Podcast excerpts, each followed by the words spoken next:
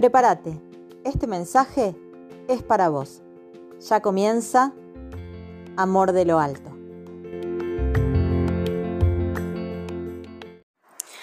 Que Dios te bendiga. Espero que esta palabra llegue a tu corazón, sea de muchísima bendición.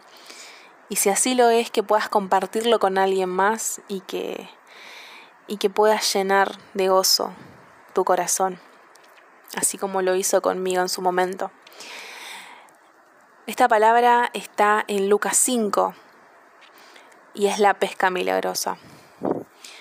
Para ponerlos en contexto, los que no conocen la historia, eh, Jesús iniciaba su ministerio, estaba predicando el Evangelio y en este, en este momento él estaba a la orilla de un lago y había muchísima gente esperando recibir lo que Jesús tenía para decir. Entonces estaba a la orilla y era tanta la gente que Jesús ve a uno de los pescadores, quien estaba entre ellos Pedro, y le pide poder subirse a la barca para poder predicar a toda la multitud que había. Pedro le dice, está bien, puedes subir. Entonces Jesús predicó y cuando terminó se acercó a Pedro y le dice, lleva la barca hacia la parte honda del lago y echen allí sus redes para pescar. Y Simón le dice, maestro, toda la noche estuve trabajando, no conseguimos nada, eh, pero ya que vos me lo pedís, eh, lo voy a intentar. Y yo me imagino a un Pedro ya, un pescador experimentado, que estuvo pasando toda la noche frío, calor, hambre, sueño, enojo, frustración, porque pasar toda la noche pescando, intentando en esta parte del lago, no en esta, no, quizás en esta, y, pasar tiempo y tiempo invertido en algo que quizás no dio fruto es, frustrante. Llega un momento en el que terminás enojado, triste, eh, quizás iba a venderlo, quizás iba a consumir ese pescado, pero no pudo pescar ninguno. Ya había intentado todo y no lo logró. Entonces se puso a limpiar las redes hasta que llega Jesús. Entonces lo intenta y ahí empieza el milagro. Dicen que había tantos peces, lograron atrapar tantos peces que no les alcanzaban las manos y hasta tuvieron que llamar a más pescadores para que los pudieran ayudar porque las redes no daban abasto de tanta bendición que había.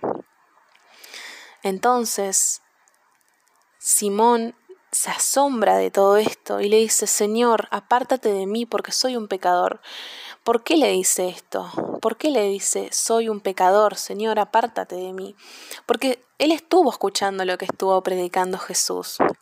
Él estuvo ahí limpiando las redes, en la misma barca que Jesús. Y escuchó todo lo que Jesús tenía para decir. El milagro que hizo Jesús vino después de la predicación. Jesús sembró una semilla en el corazón de Pedro. Y al ver este milagro dijo, wow, es verdad, este hombre, este hombre es quien dice ser, este hombre realmente es el Hijo de Dios. Y obviamente uno cuando está ante la presencia y se compara con Jesús se siente el peor de los pecadores, el más sucio. Pero Jesús no nos ve así. Jesús nos ama, Jesús sabemos que Él se dio por nuestros pecados. Él se hizo sacrificio por nosotros sin que se lo pudiéramos pedir. Y, bueno, dice que, que, estaban asombrados también sus compañeros, los otros pescadores. Y, y les dice, no temas, que desde ahora serás pescador de hombres. Llevaron entonces las barcas a tierra y lo dejaron todo para seguir a Jesús. Hay un antes y un después cuando aparece Jesús en nuestras vidas. No volvemos a ser los mismos, no volvemos a hacer lo mismo. Y también me pongo a pensar y me pongo en el lugar de Pedro. Imagínense ustedes estar toda la noche intentando hacer algo, como por ejemplo pescar, que sea su oficio, su trabajo y que no lo puedan hacer. Y llega un hombre y les dice, no, vuelve a intentarlo una vez más, yo te voy a ayudar. Pero obviamente tienen que poner ustedes su parte. Bien, Y pasa esto, este milagro de conseguir peces y peces que eran tan pesada la cantidad que había de peces que casi se caen las barcas, casi explotan las redes. Pero a pesar de eso, a pesar de ver ese milagro, Pedro dejó todo, dejó esos peces que pudo haber vendido y pudo haber hecho un gran negocio por seguir a Jesús. La palabra que Jesús plantó en el corazón de Pedro hizo que él dejara su oficio de pescador para convertirse en pescador de hombres.